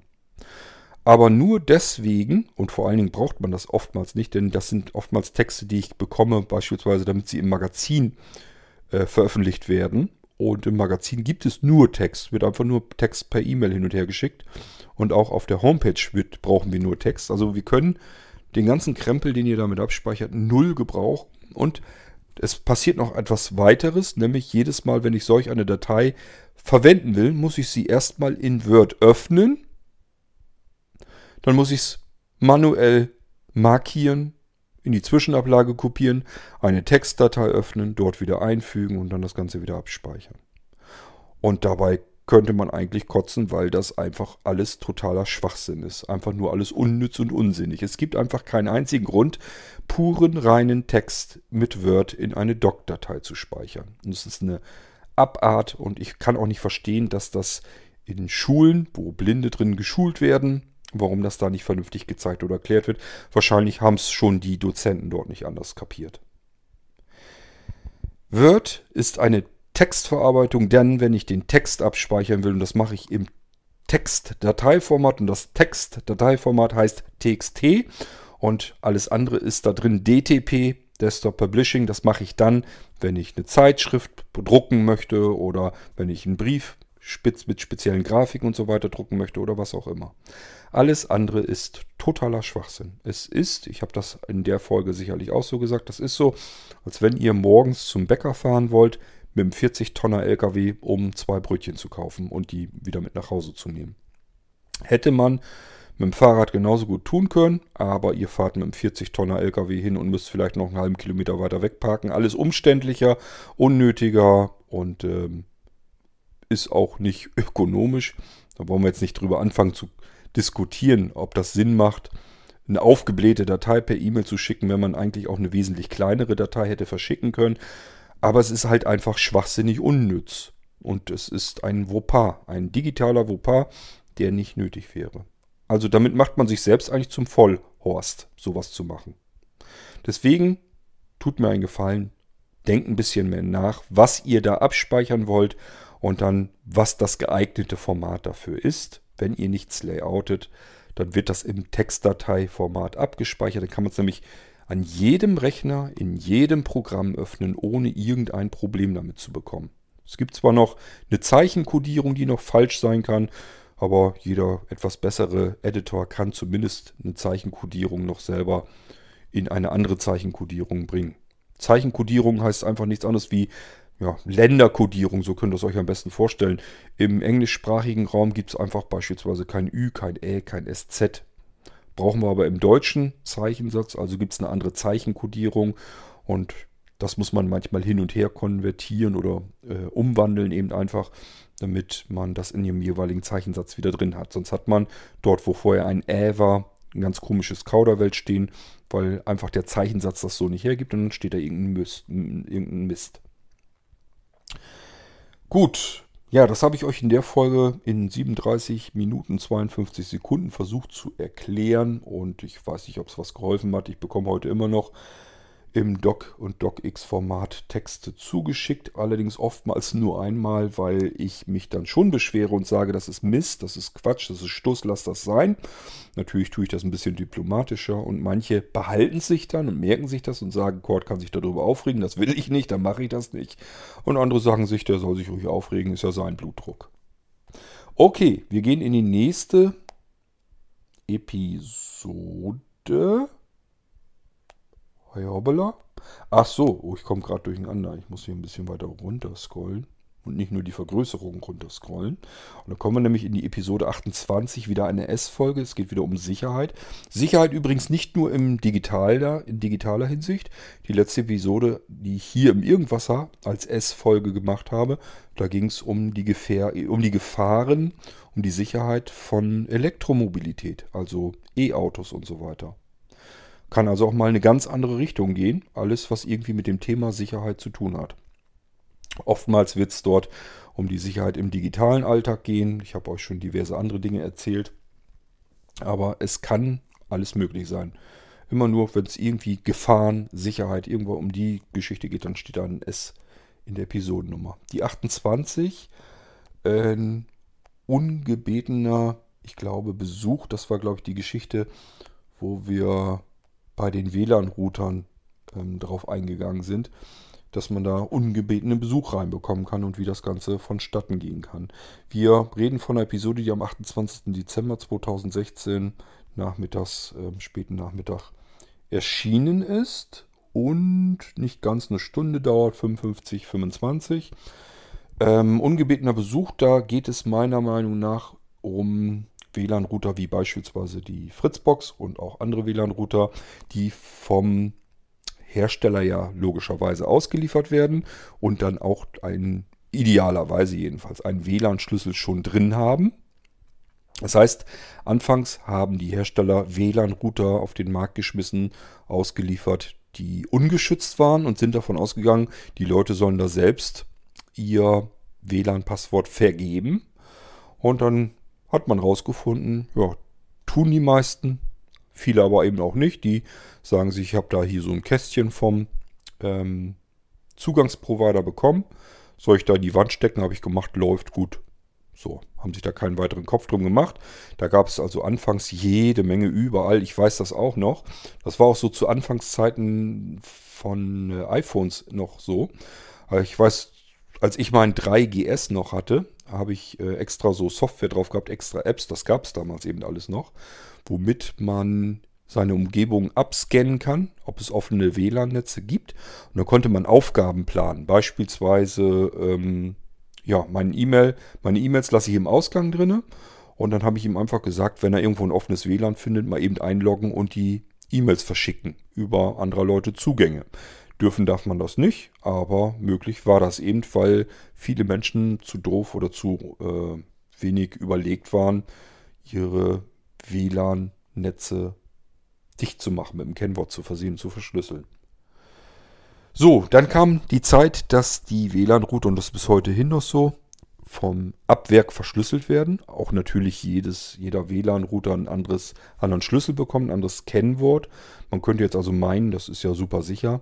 Nur ist ganz klar, da muss ja ein Automatismus hinterstehen, wie diese WLAN-Kennwörter generiert und dann abgedruckt werden, nämlich auf Aufkleber und diese Aufkleber kommen dann unter den Router, denn so funktioniert es normalerweise. Ich bekomme einen WLAN-Router und muss dann unten drunter auf dem Boden ist ein Aufkleber, da steht dann drin, welcher kryptische Schlüssel das WLAN-Netz dieses Routers voreingestellt hat. So, und jetzt haben wir wieder das gleiche Problem. Die Leute machen da nichts dran, die ändern da nichts dran und sagen, sie ist ja ein super sicheres Passwort, steht unten drunter. Alles klar, wenn ich wissen muss, wie mein WLAN-Passwort ist, muss ich ja nur unten den Aufkleber ablesen. Das Problem ist eben nur, dass dieses WLAN-Kennwort, äh, dieser Schlüssel, ähm, durch eine Rechnerei sozusagen entstehen muss. Also es muss ja irgendwie nach immer demselben Prinzip berechnet werden, dass dieser Schlüssel äh, zufällig entsteht. Und ähm, diese Berechnung ähm, kann man eben, wenn man entsprechend viele WLAN-Router hat und die Schlüssel kennt, kann man das eben ähm, den Weg, den Berechnungsweg dahin, kann man dann eben zurückrechnen und es gibt eben Menschen, die können das und dann wissen die, wie man an diese Schlüssel drankommt.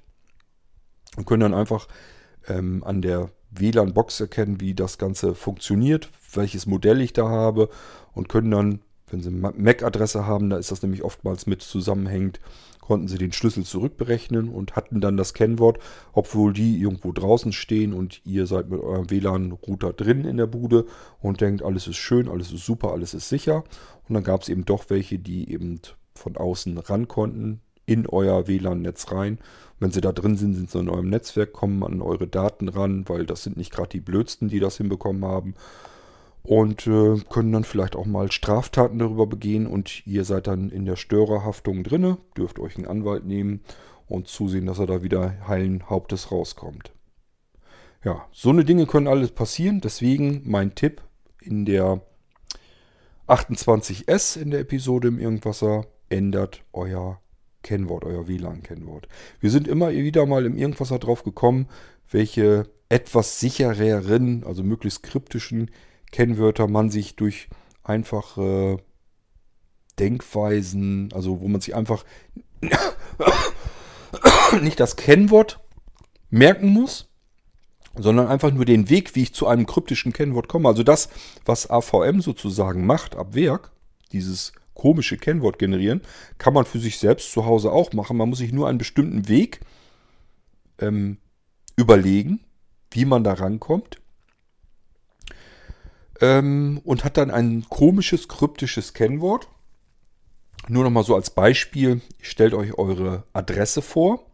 Dann nehmt ihr euch den ersten oder meinetwegen den zweiten Buchstaben in jedem einzelnen Wort eurer Adresse samt eurem Vornamen und eurem Nachnamen. Immer den zweiten oder den dritten, wenn ihr euch merken, besser merken könnt, Buchstaben.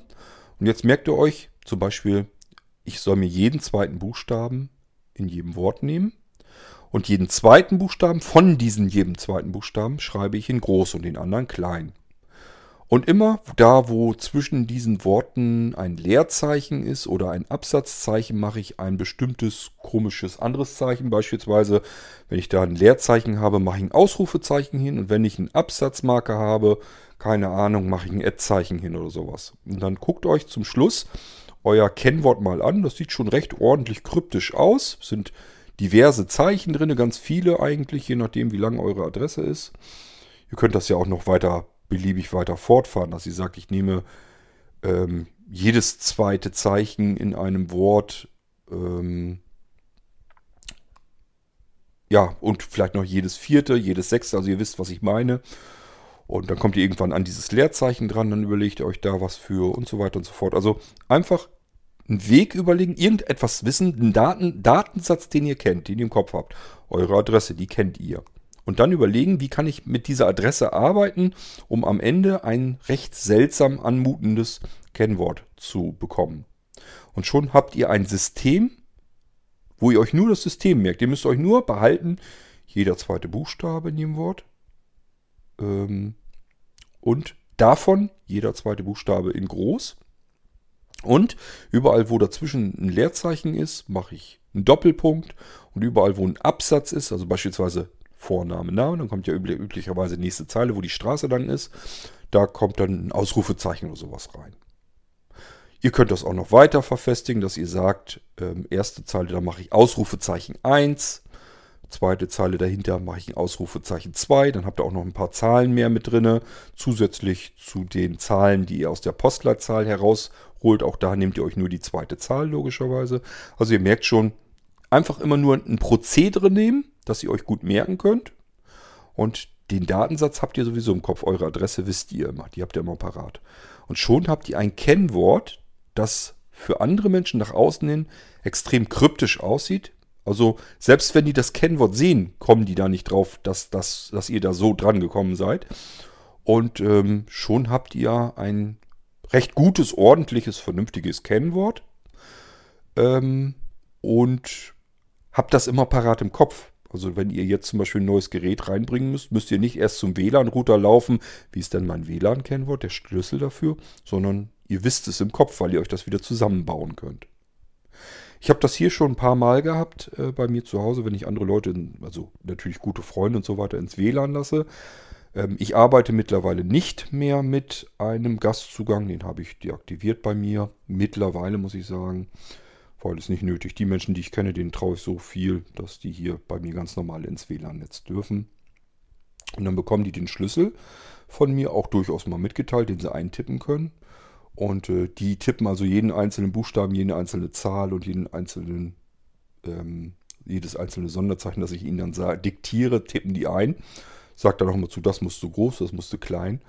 Und äh, wenn die fertig sind, dieses lange Kennwort einzugeben, dieses kryptische Ding, dann gucken die mich bloß staunend an und sagen sich, wie zum Geier merkst du dir das denn? Warum hast du das im Kopf? Die denken dann immer, ich habe irgendwie, äh, ich heiße Mr. Brain und habe das irgendwie alles so im Kopf. Das ist eben, weil ich mir statt das Kennwort zu merken, was ich mir auch nicht merken könnte, einfach so ähm, den Weg merke, wie dieses Kennwort zustande kommt. Ihr braucht mit meiner Adresse gar nicht rumzufummeln, die nehme ich dafür natürlich nicht. Aber ähm, ich kann mir den Weg merken, dadurch kann ich mir das Kennwort immer selbst wieder neu regenerieren. Und diesen Weg, der ist relativ einfacher zu merken als das komplette Kennwort so wie es ist. Also so könnt ihr euch Kennwörter verändern. Ähm, und bitte auch immer in eurem WLAN-Router ändern, weil wie gesagt der Schlüssel, der ab Werk drin ist, den kann man, zumindest wenn das Leute sind, die da eine besondere Energie reinsetzen und dann haben die ja meistens auch was anderes vor damit. Die können diesen Schlüssel zurückrechnen und können bei euch dann ins WLAN-Netz rein. Also immer bitte umändern, wenn ihr einen WLAN-Router bekommt. Ein Kennwort vergeben, das ihr euch idealerweise merken könnt und nicht aufschreiben müsst. Das ist besonders gut. Ähm, und das kriegt ihr hin, indem ihr euch sagt, ich merke mir nicht das Kennwort, sondern den Weg dahin, wie ich da hinkomme und benutze als Grundlage für dieses Kennwort, als Datensatz sozusagen etwas, was ich besonders gut im Kopf behalten kann. Gut, dann wollte ich da so nochmal drauf eingehen. Das ist die 28S. Ihr könnt es euch gerne nochmal anhören. Ich glaube, da habe ich euch nicht erklärt, was, wie ihr das mit den Kennwörtern generieren macht, aber ich habe euch dort zumindest erklärt, wie das mit diesem WLAN-Router und so weiter zusammenhängt, dass da fremde Leute rein können, wenn sie das wollen. Und das geht, wie gesagt, fast eine Stunde. Wir gehen in die nächste Folge und sind dann bei der 29 und es ist schon wieder ein S. Ist wieder zum Thema Sicherheit. Die Folge geht eine Stunde 38 Minuten. Ist wohl ein bisschen ausgiebiger. Und wir haben hier das verwandte Volk. Ähm, 29. Dezember 2016, frühmorgens veröffentlicht. Ja, das verwandte Volk. Das war das erste Mal, dass ich euch so ein bisschen mal zusammen erzählt habe, warum. Also im Prinzip habe ich sozusagen so eine kleine Zeitreise, glaube ich, gemacht in meine frühe Erwachsenenzeit. Also ich sag mal, bevor wir hier das Jahr 2000 geschrieben haben, habe ich mich mal zurückerinnert, wenn mir aus heutiger Sicht jemand erzählen würde, mit welchen Geräten wir uns so umgeben, dass wir uns freiwillig Geräte für viel Geld angeschafft haben, die uns rund um die Uhr überwachen und diese Daten in diverse Quellen übermitteln.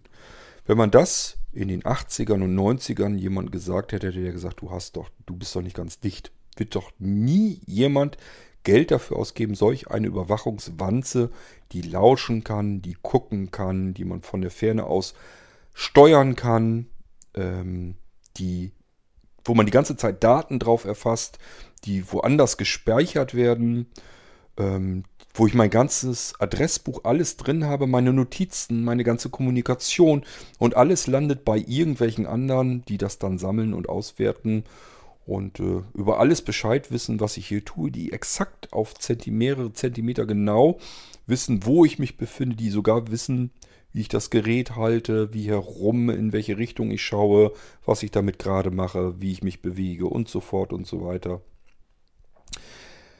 Und das wird uns nicht irgendwie untergemogelt, so wie in den 80er und 90ern in den Spionagefällen, wo man irgendwelche Wanzen an irgendwelchen Telefonen angebracht hat oder sonst irgendwie Leute überwacht hat, sondern heute muss man sich nur noch auf ein Smartphone schalten können und das ist gar nicht so schwierig, wie man sich das vielleicht vorstellt. Und schon kommt man an alles dran, was man will. Wir sind sehr, sehr, sehr, sehr freiwillig geworden mit den Daten, die wir abliefern. Wir sind sogar so freiwillig geworden, dass wir alle zu Datenerfassern geworden sind. Wir füttern und erfassen für die größten und reichsten Unternehmen, die es auf der Erdkugel gibt, erfassen wir die ganzen Daten, die sie gebrauchen können. Und zwar auch der Menschen, die noch ein bisschen besser bei Trost sind und sagen, ich bin noch nicht bekloppt und erzähle denen von meinem Leben und erzähle denen meine Daten. Das heißt, so welche wie Facebook und Co. wissen auch, wer Tante Lisbeth ist, obwohl die mit dem Internet noch nie was zu kriegen hatte. Die hat gerade mal zu Hause einen Fernseher stehen, so einen alten Röhrenfernseher noch. Vielleicht noch ein altes schnurgebundenes Telefon aus alten, so richtig mit Posthörnchen drauf und so weiter noch. Ähm, und eine Stehlampe hat sie noch. Und ganz viel mehr Technik hat die da gar nicht stehen. Und alles dieses ganze moderne Zeugs, wo die jungen Leute heute mit zugange sind, das kennt sie alles gar nicht, will da auch gar nichts mit zu tun haben und traut dem Braten sowieso nicht. Hat auch schon viel Schlimmes und Schlechtes drüber gehört und die kann sich gar nicht vorstellen, dass Mark Zuckerberg, Bird, äh, Berg, Mann, Facebook, dass Facebook äh, einen kompletten Datensatz von ihr hat, inklusive ihrem Geburtsdatum, inklusive, dass da noch mit dabei steht, wo sie mal gearbeitet hat, was sie beruflich macht, inklusive, dass Facebook weiß, das ist die Mutter von dem und dem und das ist die Tochter von dem und dem und so weiter und so fort. Steht alles drin und die Daten wurden erfasst. Sicherlich natürlich nicht von Tante Lisbeth, aber von ihren Nichten, Neffen, Söhnen, Enkelkindern und, und, und. Und die pumpen ihre Adressbücher und die ganzen Daten, die sie ständig über andere Menschen erfassen, fröhlich hoch in die Wolke. Und da kann sie dann weiter verwurstet und zu Geld gemacht werden und ausgewertet werden. Ja, und das ist das, was das verwandte Volk zum ersten Mal im Irgendwasser, glaube ich, wir sind auf das Thema, oder ich bin vielmehr auf das Thema immer wieder mal zu sprechen gekommen, ähm, hergibt. Ihr solltet euch aus meiner Erinnerung heraus die Folge vielleicht nochmal anhören, denn ich denke schon, dass man sich dazu Gedanken machen sollte. Zu dem Zeitpunkt, als ich auch diese Episode schon aufgenommen habe, habe ich wahrscheinlich auch schon gesagt, der Krieg dagegen, also dass wir etwas dagegen tun können, der ist bereits verloren. Und da bin ich auch nach wie vor felsenfeste Ansicht. Also es macht überhaupt keinen Sinn, heute zu sagen, nein, ich boykottiere das und benutze kein WhatsApp oder sowas. Das wird einfach nichts mehr bringen. Weil selbst wenn ihr als Einzelpersonen dabei seid und sagt, ich pumpt da nicht meine Daten hoch, dann haben andere das für euch längst getan. Das heißt, auch ihr seid in deren Datenbanken drin, egal ob ihr das toll findet oder nicht. Und ihr könnt euch natürlich auch bei Facebook eine Auskunft kommen lassen, werdet euch sehr staunen und erbost darüber wundern, wie viele da vier Seiten zusammengekommen sind über euch und werdet sagen, das ist bitte sofort zu löschen und dann wird Facebook euch sagen, ist in Ordnung, wir haben es, es gelöscht. Ja, und das ist die Info, die ihr habt. Was da im Hintergrund tatsächlich passiert ist, keine Ahnung. Wisst ihr nicht, weiß ich nicht. Facebook weiß es, aber die werden es euch nicht sagen. Ja, das ist das verwandte Volk. Folge 29s.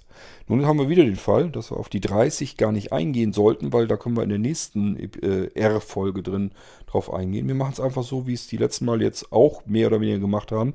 Wir nehmen diese Nuller-Episoden ganz kurz mal eben doppelt. Die 30s handelt, ähm, ich habe nichts zu verbergen. Ähm, das ist ja so ein typischer Spruch den alle nehmen, die sagen, ich habe keinen Bock, äh, mich um irgendwas zu kümmern, wie Daten geschützt werden. Mich darf jeder belauschen, mir darf jeder über die Schulter gucken, mir, bei mir darf jeder auf die Festplatte gucken, bei mir darf jeder ins Smartphone gucken. Fragt man sich, warum sperren die Leute ihr Smartphone? Warum gucken sie dann doch doof, wenn man sich das Smartphone mal vornimmt und drin lesen würde? Ich möchte mit euch wetten, die meisten würden sich schon sehr wundern und auch ganz schön schimpfen. Obwohl sie wahrscheinlich vielleicht sogar tagtäglich von innen heraus äh, Blicke auf das Smartphone oder zumindest auf Teile davon haben. Aber wenn man das dann direkt mal bei ihnen vor ihren Augen macht, dann werden sie sich mit Sicherheit aufregen. Da dann natürlich auch zurecht, aber eigentlich müsste man sich auch Gedanken machen, wer kann denn von innen auf mein Smartphone gucken, denn das ist ja viel schlimmer. Der kann das nämlich so lang tun, wie er will, ohne irgendwie ein schlechtes Gewissen haben zu müssen und äh, kann sich da auch richtig Zeit beilassen und kann das sogar noch weiter ausnutzen. Der hat sogar noch mehr Informationen, denn der kann ein Gespräch, vielleicht eine Kommunikation mitlauschen, die wir jetzt vielleicht nicht mitlauschen können, weil sie da in dem Moment gar nicht stattfindet. Ja, ich habe nichts zu verbergen. Warum haben Leute eigentlich dann Gardinen vor den Fenstern. Ähm, warum gibt es verschlossene Haustüren? Wegen den Einbrechern? Ja gut, kann auch sein. Aber auch das ist schon ein Grund, vielleicht Dinge einfach dann doch mal dicht zu machen, zu verschließen. Und wenn es nur die Angst vor den Einbrechern ist, dann hat man trotzdem was zu verbergen, bergen, nämlich vor den Einbrechern. Dann kann man immer noch sagen, kümmert euch darum, dass eure Daten irgendwie abgedichtet werden. Dass ihr mit Systemen arbeitet, die noch Updates bekommen weil Sicherheitslücken haben diese komplexen Systeme allesamt drinne und die werden immer wieder bekannt. Das Einzige, was man dagegen tun kann, ist das Betriebssystem zu aktualisieren, sodass diese Löcher gestopft werden regelmäßig. Und wenn ich mit einem Gerät arbeite, das über Jahre hinweg keine Updates mehr bekommt und bei, ich sage ja, ich schimpfe ja deswegen eigentlich immer allein auf Android, da ist das Problem nicht nur, dass ich ab relativ frühen Zeitpunkt wenn ich Pech habe und mich fürs falsche Gerät interessiert habe, schon gleich gar nicht mehr, von Anfang an nicht mehr, äh, sondern ich bekomme vor allen Dingen stark zeitverzögert immer die Updates, wenn ich denn mal welche bekomme. Weil die erst nicht nur von Google kommen müssen als Entwickler des Betriebssystems, sondern auch über den Hersteller des Smartphones an sich, also der Hardware. Ist ziemlich ätzend und ähm, das war immer schon der Grund, warum ich immer gesagt habe, ich möchte kein Android-Smartphone als Alltagsgerät haben. Ich habe hier Geräte gehabt, immer wieder, auch Android-Geräte, auch äh, Geräte, die nicht gerade billig waren. Und ähm, ich habe immer gedacht, okay, wenn du dir ein Gerät schnappst, das näher an dem äh, Pure Android ist, dann kommen auch die Updates schneller. Das habe ich so als solches jedenfalls nicht bemerkt. Ähm, da kamen dann mal, da waren wirklich gravierende Sicherheitslücken bekannt geworden, von Google relativ gut, ordentlich zeitnah gestopft worden. Die Updates auf meinem teuren Smartphone, meinem teuren Android-Smartphone, ähm, das war hier zum Beispiel dieses Google X oder wie das hieß, ähm, kam trotzdem ein Dreivierteljahr später erst. Und das ist ehrlich gelinde gesagt, das ist eine Katastrophe. Das geht nicht. Es geht nicht, dass man mit einem Scheunentor auf einem Sicherheitsloch im Betriebssystem fast ein Jahr rumrennen muss, obwohl man, obwohl einem das bekannt ist, dieses Loch, und obwohl es längst schon geflickt wurde, bekommt man es nicht, weil der Hersteller sagt, wir brauchen aber noch. Es kommt zusammen in einem großen Komplett-Update, kriegst es dann irgendwann, aber eben erst ein halben, halbes Jahr oder ein Dreivierteljahr später. Das geht nicht und das ist einer eigentlich der Hauptgrund, warum ich kein, ich persönlich auf gar keinen Fall ein Android-Smartphone haben will, ähm, das ich im Alltag benutzen möchte. Also wirklich im Alltagsbetrieb, wo meine Kommunikation drauf stattfindet, wo meine Adressen alle drauf sind und, und, und. Das ist der Grund dafür. Ich spiele noch weitere Gründe dazu, aber das ist eigentlich der Grund. Und das ist auch nicht schön zu reden oder wegzudiskutieren. Das ist einfach immer noch so, egal was Google da schon Schönes dran. Klar ist, die Situation ist besser geworden. Vieles kann jetzt schon aktualisiert werden an den Herstellern vorbei, aber eben nur, naja, vielleicht noch nicht mal vieles, sondern eben nur einiges. Und äh, das ist einfach ein massives Problem, wenn man dann bedenkt, was mit diesem Smartphone alles kann. Denkt an das verwandte Volk, was ich euch eben erzählt habe. Ich habe euch schon erklärt, was in so einem Smartphone alles drin steckt und wenn da Apps drankommen können. Und Apps sind nun mal auf meinen Geräten drauf. Und zwar von Menschen, die ich weltweit verstreut nirgendwo kenne. Ich habe überhaupt keine Ahnung, warum haben die etwas, eine App entwickelt, was haben die da vor. Und vor allen Dingen sollte man sich so manches Mal denken, warum bieten sie die eigentlich kostenlos an? Sind das so liebe, nette Menschen, die sich eine Zeit ihres Lebens hinsetzen, weil sie so nett sind und irgendwie Software programmieren wollen, die alle anderen benutzen können. Die gibt es auch, keine Frage, aber es sind nicht 100%. Und ich habe aber Apps da drin, da steht nicht dabei, ob das ein lieber Mensch ist oder einer, der an irgendetwas ganz anderem Interesse hat. Und schon habe ich solch eine App drauf, die kennt die Löcher in diesem Betriebssystem. Muss sie nur eben einmal nachgucken, ist das System hier, gibt es das Loch? Ist das offen? Wenn ja, alles klar, dann kann ich hier loslegen. Ist eine Katastrophe. Macht mir persönlich nichts aus, wenn auf dem Smartphone nichts drauf ist. Macht mir auf einem Android-Tablet nichts aus, weil ist ein Tablet, da sind keine wichtigen Informationen und Daten drauf. Da läuft meine Kommunikation nicht drüber. Ich arbeite also auch mit Android-Geräten. Ich würde aber nie auf die Idee kommen, so wie bei meinem iPhone, alles Mögliche darüber laufen zu lassen. Und ich kenne auch keine Menschen, die im Sicherheitsbereich relevant arbeiten und da wirklich mit Android-Geräten arbeiten. Also je, sobald jemand beruflich in der IT-Sicherheitsbranche arbeitet, ähm, habe ich noch nicht erlebt, dass die ein Android-Gerät haben. Und das ist sicherlich kein Zufall.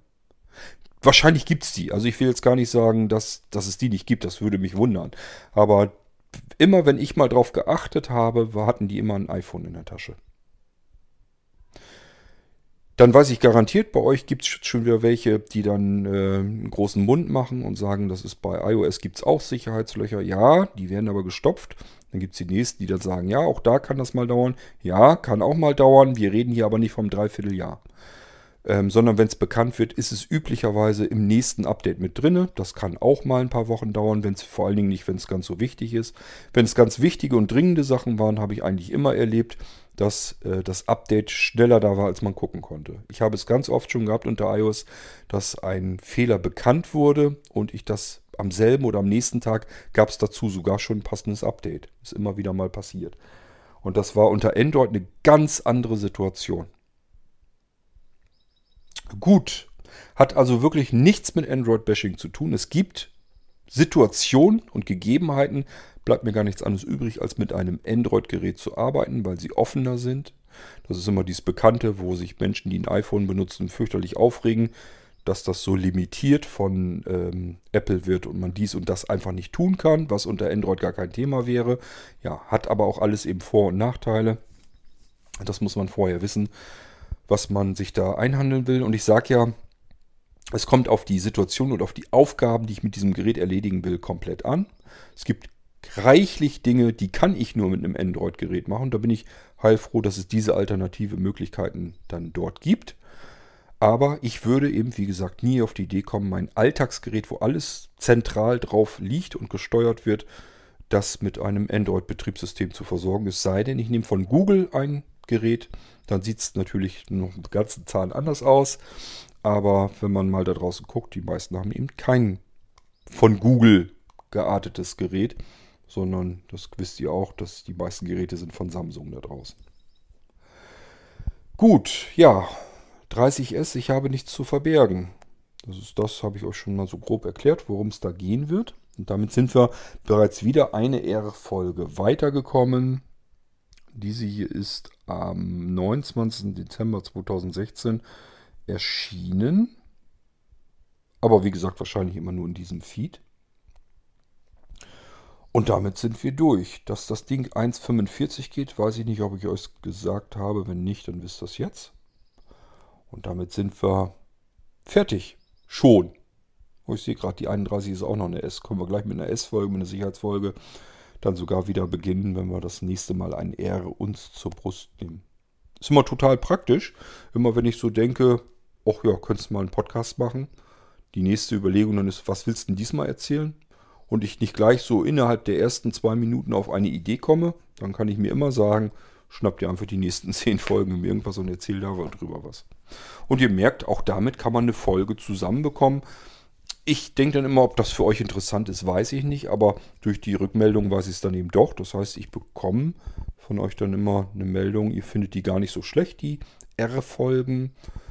Und dann können wir es natürlich auch beibehalten und haben immer noch mal, wenn ich gerade ein bisschen Flaute im Hirn habe, kann ich mir dann einfach die alten Folgen vornehmen und sagen und überlegen, äh, worum ging es da eigentlich und wie sieht das aus heutiger Sicht eigentlich aus.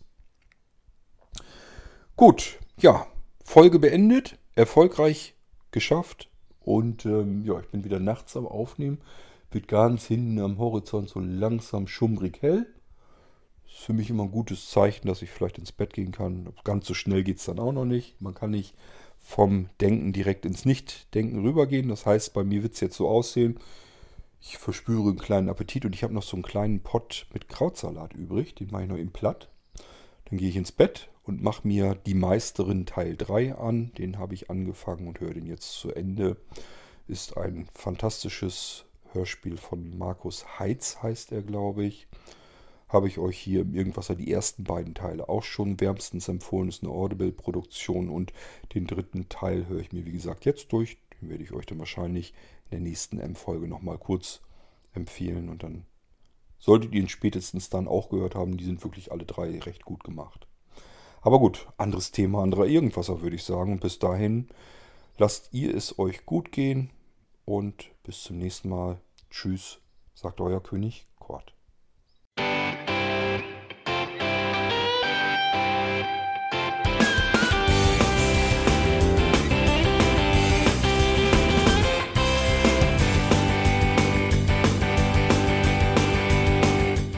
Das war Irgendwasser von Blinzeln. Wenn du uns kontaktieren möchtest, dann kannst du das gerne tun per E-Mail an podcast.blinzeln.org oder über unser Kontaktformular www.blinzeln.org. Blinzeln schreibt man in unserem Fall immer mit einem D in der Mitte. Wenn du möchtest, kannst du uns sehr gerne auch einen Audiobeitrag auf unseren Podcast Anrufbeantworter sprechen. Der hat in Deutschland die Telefonnummer 05165 439 461. Und wenn du uns aus dem Ausland anrufen möchtest, dann ersetze einfach die erste 0 gegen die 0049 für Deutschland. Wir bedanken uns für dein Interesse und freuen uns schon darauf, wenn du auch beim nächsten Mal wieder mit dabei bist.